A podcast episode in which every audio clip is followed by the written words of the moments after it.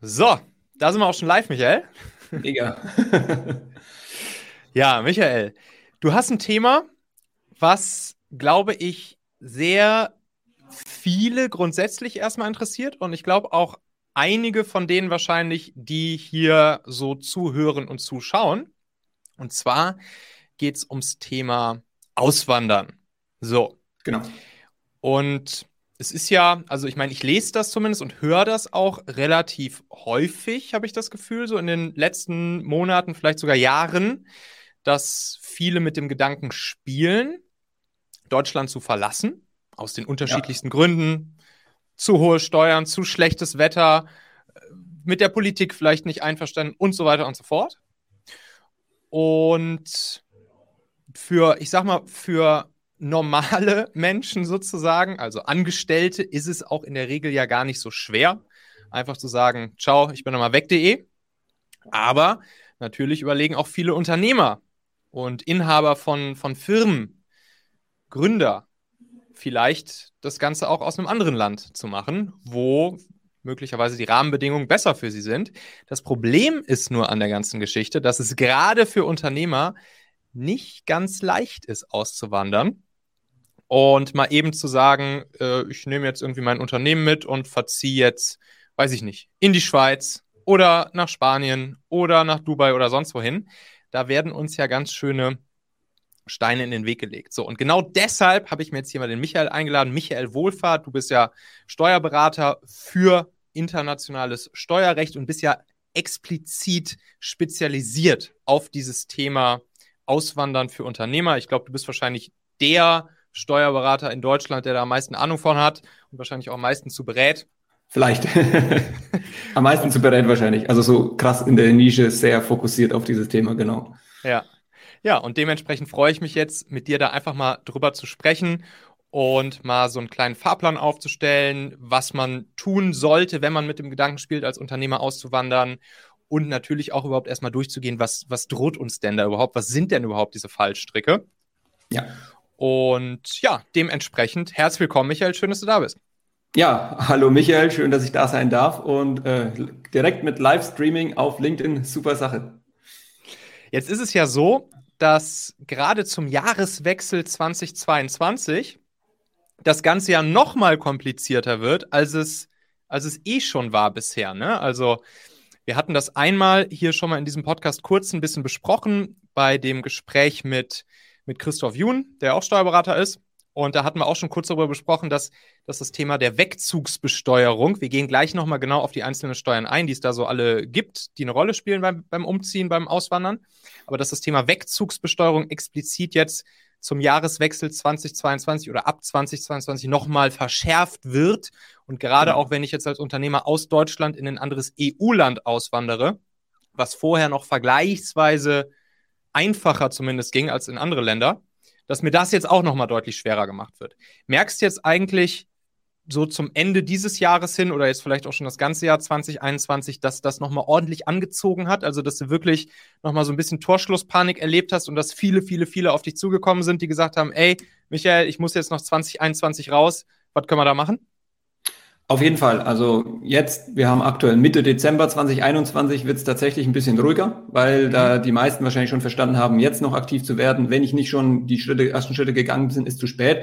Aber wir hatten tatsächlich so einen Peak im September, Oktober. Das haben wir okay. jedes Jahr, weil viele halt sich so am 31.12. orientieren. Das war mhm. dieses Jahr aber sicherlich deutlich intensiver als in den Vorjahren, weil eben, es sind ja, ist ja nicht nur die Wechselsteuerung, es ändern sich noch ein, zwei andere Sachen ab 2022 und mhm. ja, man muss das so ein bisschen schon reflektieren. Das ist für die meisten vielleicht nicht ganz so ähm, intensiv von der Wirkung her, aber für so bestimmte Fälle, ähm, und da gibt es tatsächlich ein paar, die dann sehr, die dann wirklich nochmal auf die Tube gedrückt haben und gedacht haben, okay, ähm, jetzt muss ich nochmal Gas geben und so mit zwei, drei Monaten Vorlauf ähm, funktioniert das auch. Mhm. Ansonsten wird es natürlich jetzt langsam knapp. Okay. Und diese Podcast-Folge, die wir jetzt hier gerade aufnehmen, die wird eh erst im Januar 2022 rauskommen. Das heißt, wir brauchen jetzt eigentlich gar nicht mehr zu sehr noch auf der Situation, die bis Ende 2021 der Fall war, sozusagen rumreiten, sondern wir können uns jetzt einfach direkt die Situation anschauen, wie sie dann ab 2022 sein wird. Und das, was mir jetzt da, der sich ja jetzt in letzter Zeit auch relativ viel mit dem Thema beschäftigt hat, einfällt an Steuern, die da eine Rolle spielen, sind eben diese benannte Wegzugsbesteuerung, dann die Funktionsverlagerung und die Entstrickung. Ne? Und wahrscheinlich genau. sagst du gleich noch ein, zwei weitere Sachen, die eben wichtig sind zu beachten. Aber vielleicht kannst du uns mal so einen grob Überblick erstmal geben, bevor wir dann tiefer in einzelne reingehen, was, was und warum das überhaupt eine Rolle spielt.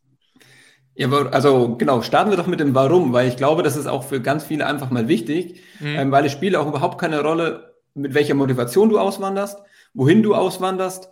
Ähm, es spielt nur dann, die Hauptthematik ist einfach, und das ist gerade bei eben kleineren Unternehmen ein großes Thema, verliert Deutschland das Besteuerungsrecht an Vermögen, an Besteuerungssubstrat. Und da gibt es lückenlos Regelungen, falls Deutschlands Besteuerungsrecht verlieren würde, dass mhm. eine, ja, eigentlich eine Besteuerung eines, eine, eigentlich auch immer von einer Art fiktiven Veräußerung ähm, äh, stattfindet. Und es erfolgt einfach unternehmerisches Vermögen auf verschiedenen Ebenen. Und da, mhm. und da müssen wir einfach diese zwei Ebenen auseinanderziehen, dann verstehen wir es auch, warum es da unterschiedliche Steuern gibt. Wir haben einmal die Wegzugs-B-Steuerung, die du schon angesprochen hast. Die ist ganz explizit im Paragraphen 6 ASD geregelt und die wurde jetzt massiv oder wird massiv geändert. Ab 1.1.22 gab es dieses Jahr schon ein paar kleine Änderungen, die schon früher greifen. Und da geht es letztendlich nur um die Privatperson, um, mhm. den, um den Gesellschafter, der Anteile an seiner deutschen UG, an seiner GmbH hat von mindestens einem Prozent. Und also in der Regelfall dürfte eben sein, dass du einfach eine GmbH hast oder vielleicht auch eine UG und auswanderst. Und die Firma bleibt erstmal in Deutschland, aber du gehst ins Ausland und du hast diese Anteile und könntest die in Form von einem Share Deal ja theoretisch veräußern. Und da, wenn du das jetzt in Deutschland machen würdest, sagen wir, veräußerst für 100.000 Euro Gewinn, dann ist es in Deutschland steuerpflichtig.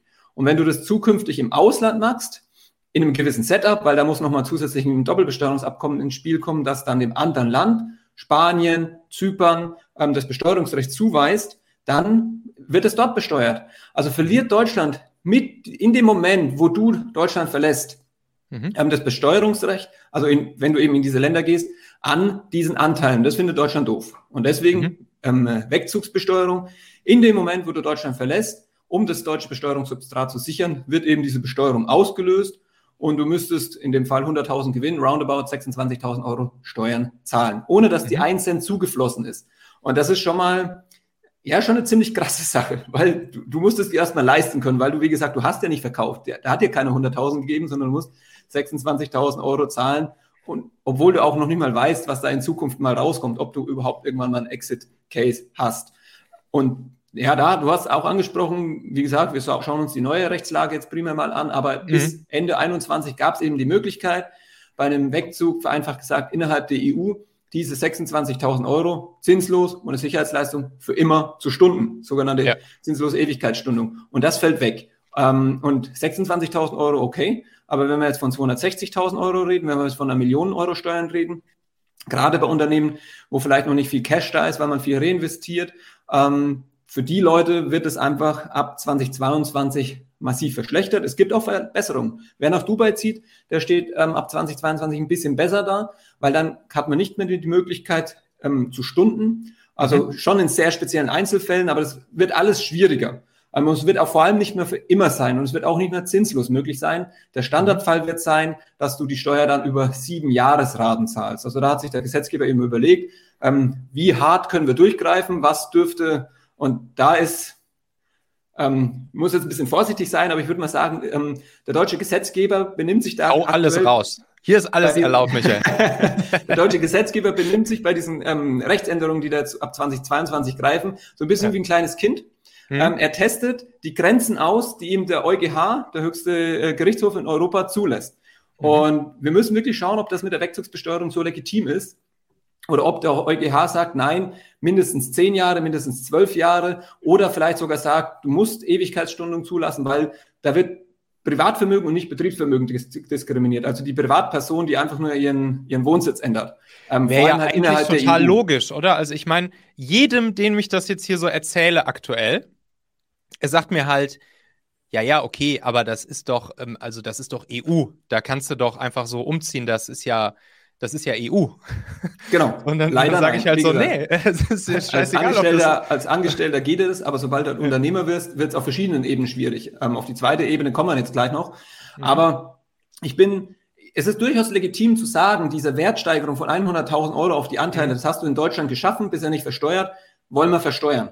Aber doch bitte erst, wenn du das Geld hast. Und doch bitte auch mhm. nur in der Höhe, wenn du tatsächlich das Geld irgendwann kriegen wirst und nicht, wenn, also es gibt ja so Worst-Case-Szenarien, wenn du dann in fünf Jahren die deutsche GmbH geht pleite, insolvent, das löst, also da musst du dann trotzdem die Steuer zahlen ähm, und hast halt wirklich eine Steuer gezahlt, um jemals, ohne jemals einen Cent ähm, Geld zu bekommen. Und auch da ist ganz schwierig, da dann Lösungen zu kriegen, wie man damit umgehen kann. Mhm. So ein paar Sachen gibt es da schon, Rückkehrabsicht, wieder nach Deutschland zurückgehen und so weiter im Worst Case.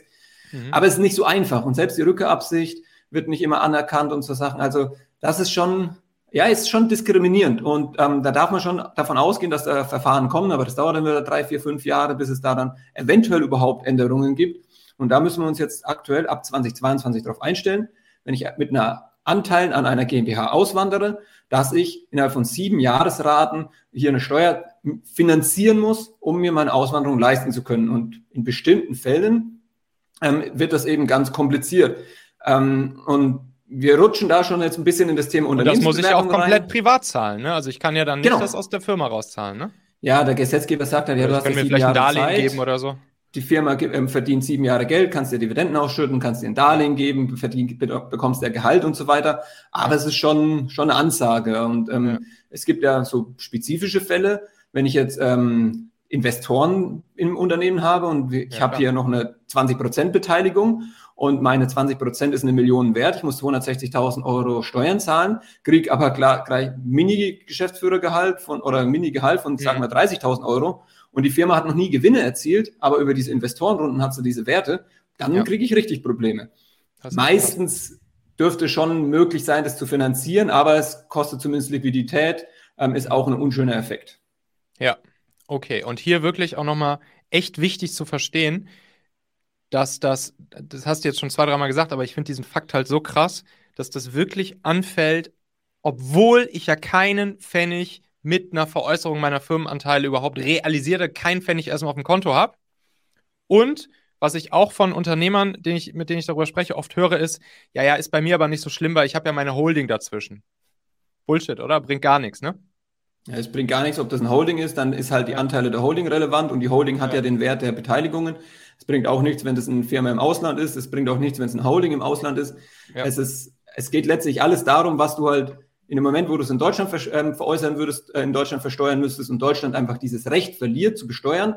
Ja. Und das ist, wird alles darüber legitimiert, dass der Gesetzgeber sagt, ja, wir müssen ja unser ähm, Besteuerungssubstrat sichern. Und ja. wenn der dann irgendwo in, äh, weiß ich nicht, ähm, Mauritius im Dschungel untertaucht, wie sollen wir an den rankommen? Wir müssen den jetzt holen, wenn er geht. Ja. Ähm, und wir müssen uns Sicherheitsleistungen holen in Form zum Beispiel äh, von den GmbH-Anteilen und solche Sachen. Also das, mhm. das zum Beispiel in Zukunft braucht es eine Sicherheitsleistung. Ähm, die braucht es aktuell innerhalb der EU nicht.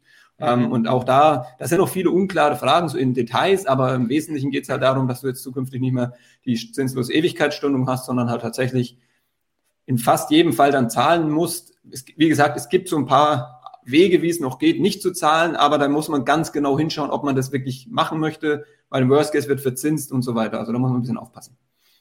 Okay, über so ein, zwei Wege sprechen wir nachher nochmal. Jetzt erstmal nochmal die, die Steuern weiter durchgehen. Also, hier haben wir jetzt festgestellt, das, was wir gerade besprochen haben, die Wegzugsbesteuerung, gilt auf Ebene de, der Privatperson, aber in dem Fall nur, wenn ich als Privatperson beteiligt bin an Kapitalgesellschaften, sprich genau. mindestens genau. ein UG. Genau. So, Jetzt haben wir hier im Chat nämlich auch schon die Frage, wie ist das Ganze eigentlich für Einzelunternehmer? Und da kommen genau. dann ja, glaube ich, die anderen beiden Dinge ins Spiel, die, die wir auch noch genau. auf dem Zettel haben. Entstrickung, Funktionsverlagerung, oder? Genau, genau. Ja, beiden sind im Grunde das Gleiche. Es ist, mhm. ein, ist an einer bisschen unterschiedlichen Stelle im Gesetz geregelt, hat aber am Ende den gleichen Effekt. Ähm, das ist jetzt ein bisschen Details, aber letztendlich geht es darum, dass wir jetzt auf einer anderen Ebene sind. Wir sind jetzt auf der Gesellschaftsebene. Das ist die GmbH selbst, das ist ein Einzelunternehmen, das ist eine Personengesellschaft. Und auch da, da geht es darum, das kann ich ja auch verkaufen. Ähm, mehr oder weniger halt in einen Asset-Deal. Wenn jemand sagt, ich will nicht deine GmbH erwerben, aber ich will alles, was da so drin ist, den Geschäftsbetrieb, ich will das einfach so weitermachen, was du machst, aber ich will es in meine eigene GmbH reinziehen. Du hast mhm. ein Einzelunternehmen, ich will es in meine GmbH reinziehen. Wie gesagt, alle Rechtsformen, wenn der Geschäftsbetrieb. Die Funktion heißt im Gesetz, aber eine Funktion ist ein kleiner Teil eines gesamten Geschäftsbetriebs. Der Geschäftsbetrieb besteht in der Regel aus mehreren Funktionen. Und dieser gesamte Geschäftsbetrieb oder eben nur ein Teil in Form von einer Funktion ins Ausland verlagert wird. Und da die mhm. gleiche Denke, wenn ich das jetzt für 100.000 in Deutschland verkaufen würde, ähm, mhm. müsste ich es auf Ebene des Unternehmens besteuern. Ähm, und wenn es dann zukünftig in meiner ähm, Schweizer GmbH, in meiner Zypern Limited, in meiner Dubai LLC ist und ich verkaufe es daraus an jemand anderes, dann ist es dort steuerpflichtig. Heißt, über diesen Moment, wo ich es verschiebe ins Auslandunternehmen, was ja oft und bei kleineren Unternehmern gar nicht anders möglich ist, beziehungsweise mhm. aus Steuerstrukturgestaltungsgeschichten auch oft gewünscht ist, ähm, verliert Deutschland auch das Besteuerungsrecht. Und mhm. ja, zum Beispiel bei Einzelunternehmen, die haben ja gar keine Wahl. Also, und das ist so ein bisschen auch das ja, ich sag mal, schon ein Problem. Ähm, und das ist ja auch so ein bisschen meine Positionierung. Das ist für Großkonzerne alles handelbar. Und wenn jetzt ähm, BMW eine Produktion aus München nach Rumänien verlagert, weil dort die Löhne ähm, günstiger sind, dann müssen sie das alles beachten. Mhm. Ähm, dann müssen sie im Worst Case auch viel Steuern zahlen, aber sie können sich auch viel Beratung, viel Berater leisten, um das alles zu handeln. Weil letztlich ja. geht es auch darum, das sauber zu handeln.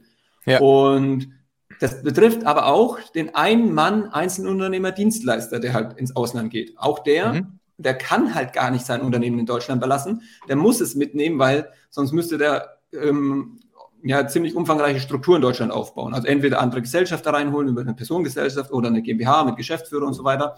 Macht überhaupt keinen Sinn. Mhm. Und er nimmt es auch mit. Ähm, und entsprechend ist das einfach eine ja, Funktionsverlagerung ist der Terminus, den der Gesetzgeber nutzt. Ich sage halt Unternehmensverlagerung, Geschäftsverlagerung. Ja. Ähm, und wie gesagt, bei dem Beispiel mit 100.000, mhm. wenn das Einzelne ins Ausland verlagert wird, da fallen da halt wahrscheinlich so um die 40, 45 Prozent Steuern an in Deutschland. Mhm. Ähm, das ist quasi der Preis, den man sich, den man bezahlen muss, um sich frei zu kaufen, in Anführungsstrichen. Mhm. Und äh, auch hier, du kriegst keinen Cent Geld. Also du hast nicht die 100.000 Euro gesehen, aber du darfst die 40.000 Euro Steuer zahlen. Und die Regelung ist eigentlich die auch in der Praxis ähm, ähm anspruchsvollere, die schwierigere. Mhm. Ähm, ja. Und da gibt es auch Änderungen ab nächsten Jahr, weil wir hatten zwei sogenannte Escape-Klauseln, Öffnungsklauseln, um aus diesem Paragraphen 1 AStG herauszukommen, weil da und da, da kann man aktuell nicht wirklich sagen, wie man es richtig macht. Aber theoretisch hm. bräuchtest du eine riesige Unternehmensbewertung von deutschen und vom ausländischen Unternehmen. Das kostet einen Haufen Geld. Egal, ob da eine Null oder äh, 10 Millionen rauskommt am Ende des Tages. Und über diese Öffnungsklauseln konntest du sagen, ich will nicht mein ganzes Unternehmen bewerten, zweimal, sondern ich will nur die einzelnen Assets bewerten.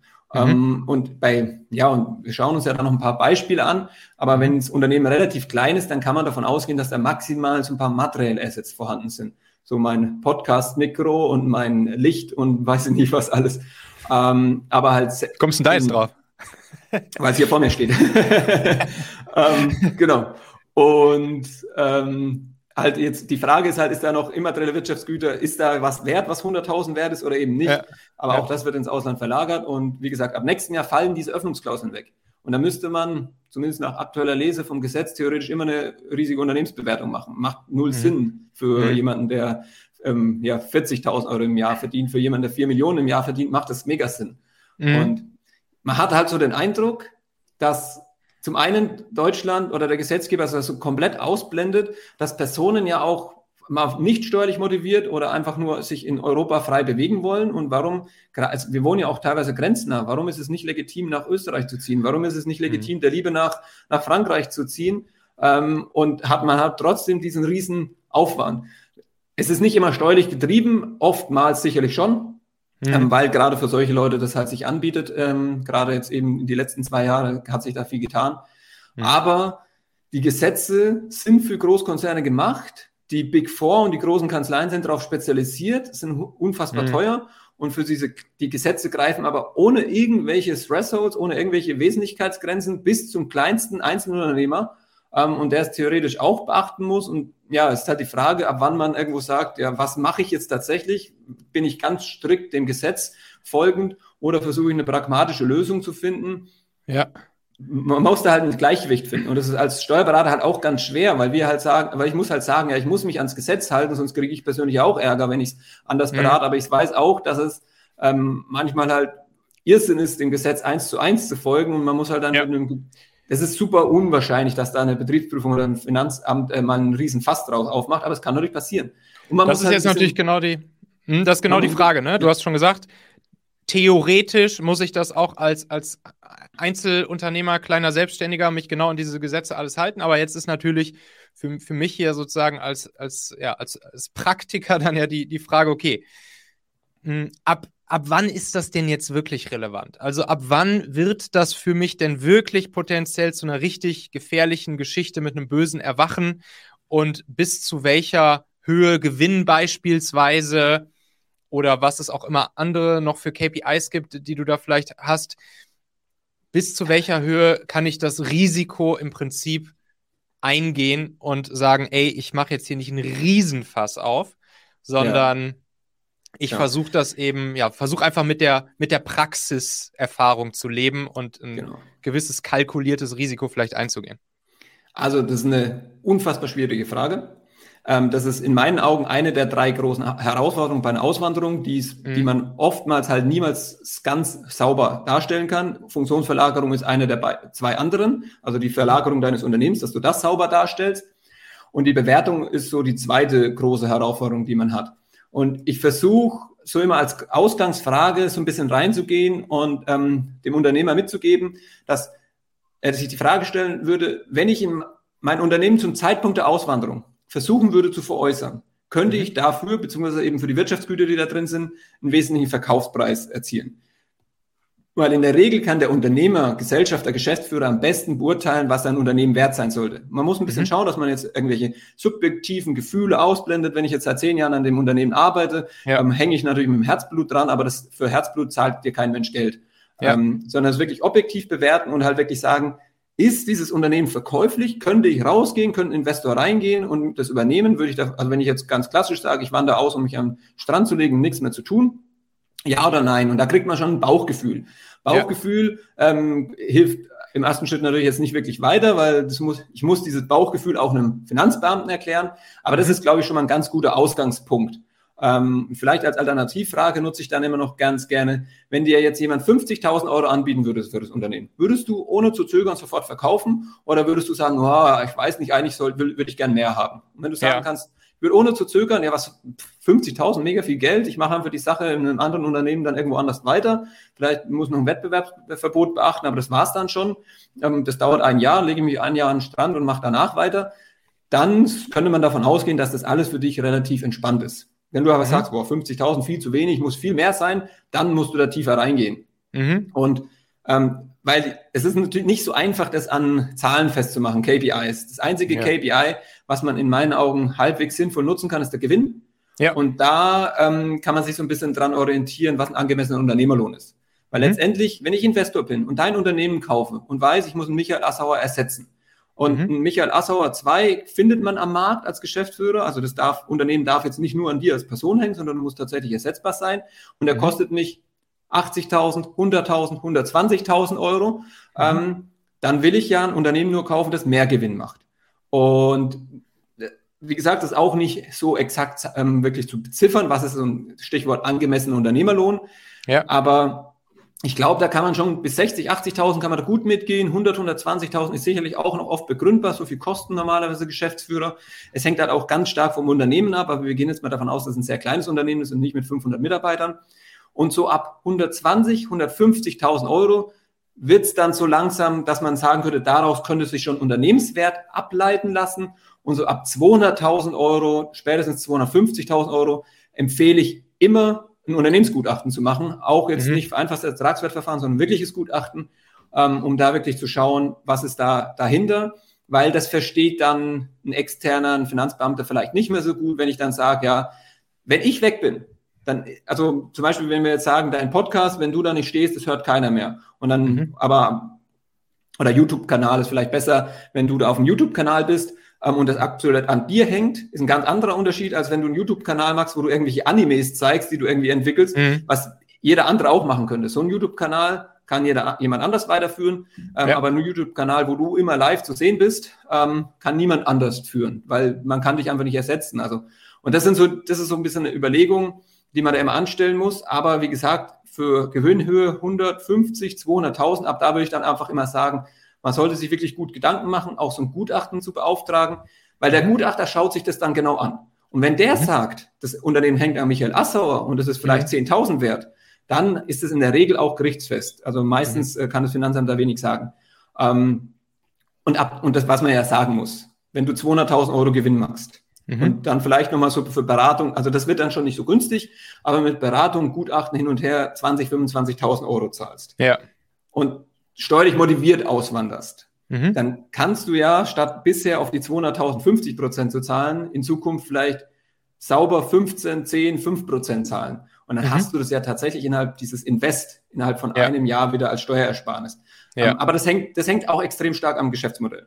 Und jetzt nur mal ganz kurz vom Prozess her angenommen, ich liege jetzt da so in der Höhe 150 bis 250.000 Gewinn pro Jahr, entscheide mich dann, ein Gutachten machen zu lassen, und der Gutachter findet raus, jo, ist zwar irgendwie netter Gewinn, aber das hängt wirklich alles zum allergrößten Teil an der Person selbst, die dahinter steckt.